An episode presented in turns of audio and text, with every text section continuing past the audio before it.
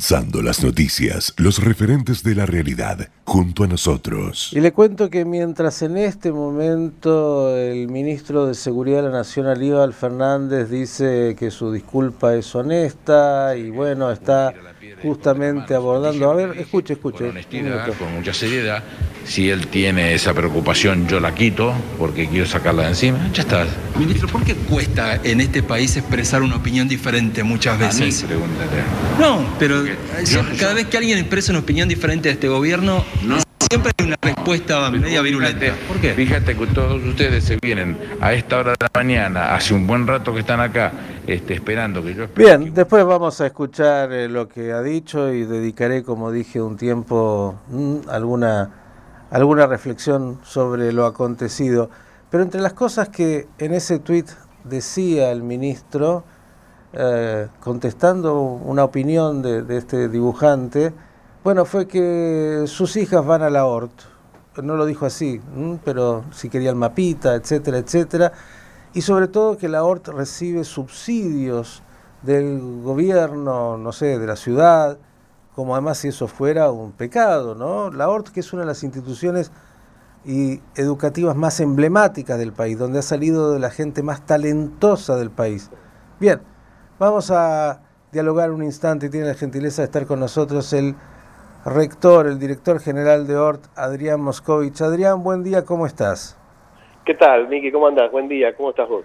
Bien, gracias por atendernos y bueno, No, claro, eh, la ORT parece que como es una escuela realmente tan eh, admirable, está siempre en la boca de algunos y o en, en el, en el escrito, en este caso, un tuit. Comencemos por porque lo aclaraste y quiero que lo digas aquí. La ORT recibe subsidios, otra vez digo, no sería porque la ORT tiene muchos alumnos, entiendo, becados, etcétera, y, y- y- y no Sí. sería algo anormal, pero ¿recibe subsidios la ORT? Espera que te lo voy a aclarar exactamente cómo es. Por empezar, eh, las escuelas, algunas escuelas privadas en la Ciudad de Buenos Aires y en, en otras jurisdicciones de nuestro país, reciben lo que se llaman aportes, ¿no? Eh, nosotros, nosotros tenemos eh, eh, nuestra escuela primaria hace siete años que fue nuestra decisión que no tenga aportes de- del Estado jurisdiccional y a nivel de la, de la escuela secundaria, que la, la escuela eh, emblemática, digamos, por, por sus años y su trayectoria y por su, su tiempo que está dentro del ámbito de la República Argentina y en el mundo, eh, actualmente no recibe aporte del Estado Nacional ni del Estado jurisdiccional, ya desde hace tres años que no los recibe. En realidad hemos renunciado al aporte porque el aporte te fija una escala, una banda de aranceles, la cual eh, es una banda de aranceles bastante reducida, bastante baja, con la cual la cuota tiene que ser, son de- para escuelas que tienen una cuota reducida. Cuando digo cuota es el arancel que se le cobra a los padres. Digamos, Entonces ma- nosotros- ma- mal negocio era, digamos, se, se perdía dinero.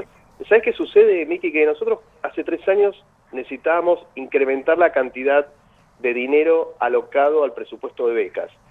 Entonces, como vos tenés un límite de cuota, vos tenés la posibilidad de cobrar un arancel mayor a aquellos que lo pueden abonar y tener una cuota reducida por beca o no cobrar cuota y, y- y dar beca del 100%, como en muchos casos que ocurre en nuestras escuelas, pero para eso tenés que salirte de, de estas bandas eh, arancelarias y salirte del aporte que hace el Estado jurisdiccional. Por eso nosotros en el año 2018 hemos eh, salido de esta banda, de, de- de este aporte, y tenemos una eh, cuota que nos permite becar mayor cantidad de alumnos porque es una cuota que está por encima de lo que sea una cuota de aquellas escuelas que tienen aporte del Estado. Ahora, ref- y refiriéndonos a- al caso del Instituto Terciario, que ya no es hablando de nuestras escuelas, sí, Adrián, ¿sí? Sí, sí, te escuchamos, se, se entrecortó, pero a ver si volvemos, estabas dando el terciario. Sí, el terciario, reci- nosotros tenemos un aporte del- sobre lo que es el presupuesto general del Instituto Terciario, nos hacen un aporte del un 10% sobre su presupuesto general, que nosotros lo aplicamos, ese 10%, para alumnos que tienen beca, entonces financiamos y, y, eh, cubrimos esas becas del Instituto Terciario de- jurisdiccional que rompe 10% de nuestro presupuesto de instituto terciario propiamente dicho. Pero te ratifico que a nivel de escuela primaria y escuela secundaria no tenemos aporte. Bien, Adrián, eh, ya que te tenemos, porque por ahí muchos desconocen, eh, cuando se habla de ORT, los que conocemos sabemos que es una, es una escuela enorme. ¿De cuántos alumnos estamos hablando hoy entre primario, secundario y terciario? Eh, incluso proyecto en Rosario. Y por otro lado, ¿cuál es el porcentaje de gente que tiene algún tipo de beca en la escuela y que permite, digamos, que puedan estudiar en la misma? Mira, nosotros tenemos en total, hoy justamente... Eh, Adrián, no sé si te estás moviendo, pero a veces el celular nos hace alguna jugada. A ver, decías, tenemos hoy... Yo te escucho perfectamente. Nosotros tenemos 11.400 en lo que son... Ay, ay, ay, qué lástima que tenemos algún inconveniente. 11.400, a ver si... 11.400 alumnos, ¿no? Que sería el total de alumnos eh, en ambas sedes, más Rosario, nivel primario, secundario, más terciario. Y tenemos ahora, que te quiero dar como, como una linda noticia, que es bueno porque sé que te, te preocupa y te ocupa el tema educativo. Nosotros en marzo abrimos una sede en Tigre, donde está eh, generosamente el Club Náutico Acoag en la sede de, Tigre, donde, donde está su sede central. Eh, vamos a desarrollar juntos el proyecto educativo ORT en Tigre, en la sede ACOAS, que arranca ahora en marzo, Dios mediante, del 2022. Así que vamos a tener una nueva oportunidad, que es nuestra primera experiencia en Provincia de Buenos Aires. Y también están con el proyecto de Nordelta, pero eso puedes contarme después de que me digas cuál es el porcentaje de esos 11.400 alumnos que tienen eh, algún tipo de beca. Algún tipo de beca, digamos, si yo tomo tomando los tres niveles, tienen, a partir de que salimos de este subsidio en el secundario, que es fuerte el número de los 11.400, pensá que tenemos 6.000 alumnos que son secundarios, ¿no? A partir que nosotros tenemos hoy, con algún tipo de beca, aproximadamente un 45% del alumnado, ¿no? Con algún tipo de beca. Cuando nosotros teníamos aporte del Estado jurisdiccional, estábamos en el 36% de alumnos con algún tipo de beca. Salir de ese aporte eh, económico de la Ciudad de Buenos Aires nos permitió elevar la cuota de aranceles y poder darle la oportunidad de que más alumnos se eduquen en la escuela. Adrián, eh, obviamente lo acontecido no es nada feliz eh, y sé de tu responsabilidad como, como rector de, de ORT. Pero soy director ejecutivo, no soy ni, mira, no soy ni rector ni director general, soy director ejecutivo, digo para que quede... Es verdad, viste, que has pasado por muchos roles, muchos años, pero sos la, la pieza clave y el director ejecutivo de, de la ORT. Digo, eh, esto que ha acontecido ayer, eh, ¿cómo lo lees? Mira, yo lo que te di es la explicación académica, es lo que a nosotros nos incumbe.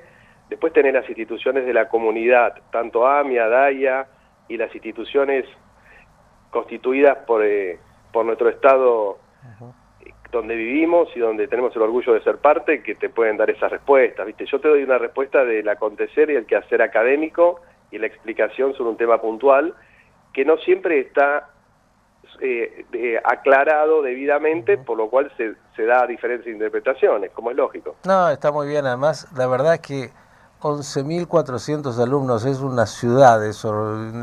Ojalá muchas escuelas públicas pudieran dar lo que da la ORT con, con alumnos que salen y que se destacan. Yo digo, cada vez que aparece un, un, un proyecto innovador, seguramente los chicos se formaron en la ORT.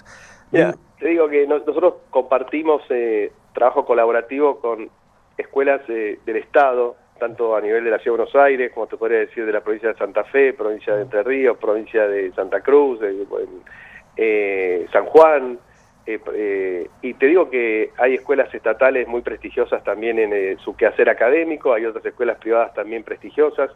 La verdad que tal vez nosotros tengamos la oportunidad de tener una masa crítica que nos permite tener muy buenos en todo, ¿no? Tenemos los mejores arqueros de fútbol, tenemos los mejores estudiantes, tenemos los, tenemos los mejores eh, eh, del arte, de baile, ahora estamos con una propuesta de teatro que seguramente vamos a tener la mejor actriz y el mejor actor, pero es un tema de escala, ¿no?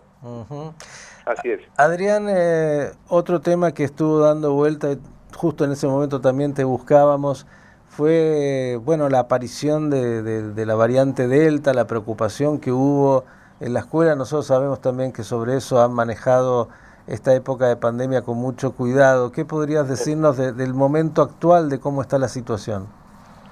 Sí, volvemos al tema de la escala, ¿no? Sobre 11.400, la verdad que se trabajó muy bien, ¿no? Con lo que significa la seriedad y la responsabilidad de, de lo que vivimos actualmente, pero se trabajó muy bien con la ciudad de Buenos Aires a nivel del Ministerio de Salud, con el Ministerio de Educación, también tuvo tuvo su participación el Ministerio de Salud a nivel nacional, que nos eh, acompañó en, en, ese momento. Eh, gracias a Dios fue solamente un foco que, que cumplió su ciclo y, actualmente no tenemos eh, alumnos que, tengan, que estén transitando la, el contagio, lo cual no significa, y es bueno esto también, este, este espacio que me permitís, no significa que esto se, no, no se va a reiterar como ocurre en varias otras escuelas de, la Argentina y como ocurre en otras escuelas de, a nivel internacional. Son situaciones que tenemos que saber con las cuales vamos a convivir y, y donde las mayores escalas a nivel de concentración de niños, al no estar aún decidida la vacunación de los niños, va a generarse este tipo de situación. Lo que hay que hacer es tomar el caso rápidamente y operar sobre ese caso y trabajar junto con el Ministerio de Salud, con el Ministerio de Educación, aislar la burbuja, bueno, lo que ya sabemos hacer, ¿no? Pregunta, y tal vez para cerrar agradeciéndote, eh, Nick recibió por parte del ministro, bueno, una disculpa relativa y ahora acaba de decir eh, algunas cosas más. Eh, ¿Ustedes eh, recibieron eh, algún llamado, recibiste de, por parte del ministro, de algún funcionario, con algún tipo de disculpa? por Porque entiendo que además produjo también mucha molestia entre los padres, como diciendo, ¿cómo es esto de que un ministro señale a la escuela que van los hijos de alguien, que puede ser el mío, el de cualquiera? ¿Ustedes recibieron algún tipo de, de comunicación del ministro, de su ministerio?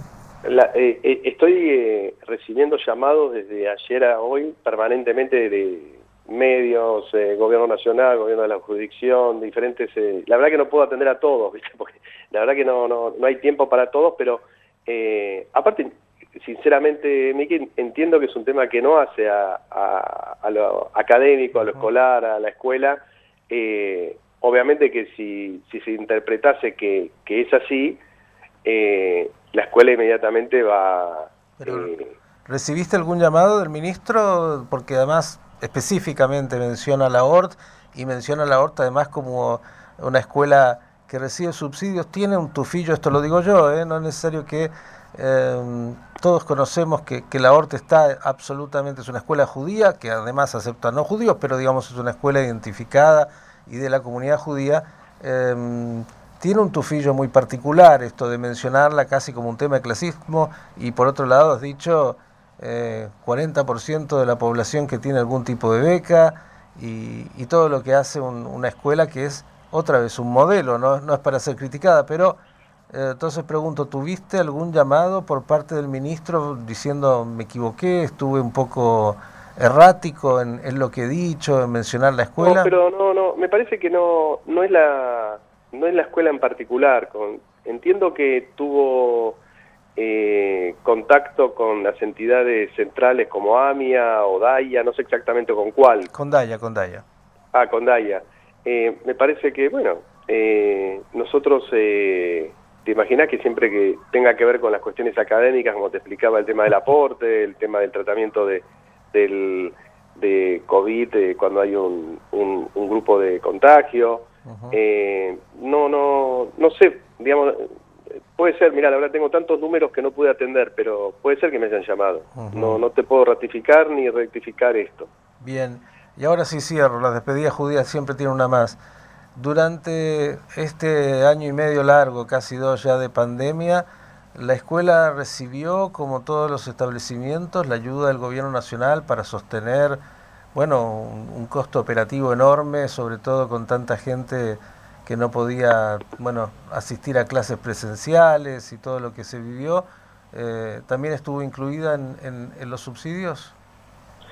Mira, nosotros no nos inscribimos en, eh, solicitando ese tipo de subsidio, pero entiendo que por intermedio de AMIA, toda aquella escuela de la red escolar judía que, que, hizo esa solicitud, el gobierno nacional eh, lo ha provisto. La ORT, la ORT no recibió IFE ni nada de eso tampoco. Pero no lo pedimos, eh, Miki, no lo, no lo hemos solicitado. Mira. No lo hemos solicitado. Increíble. Pero no lo hemos solicitado por, por tendría que explicarte en, detalle eh, nuestro estudio presupuestario. Entonces, eh, digamos que nosotros no lo hemos recibido, eh, pero entiendo y me consta de las escuelas de la red escolar judía que lo han solicitado por intermedio de la AMIA, ¿no? el Badajinus que nuclea las escuelas, lo han, se le ha otorgado.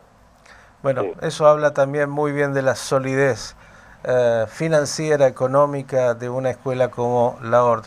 Mira, te quiero aclarar una cosa, porque también es bueno ya que hablamos del tema económico, la Escuela OR se sostiene solo con lo que es el aporte de los alumnos de nuestra escuela.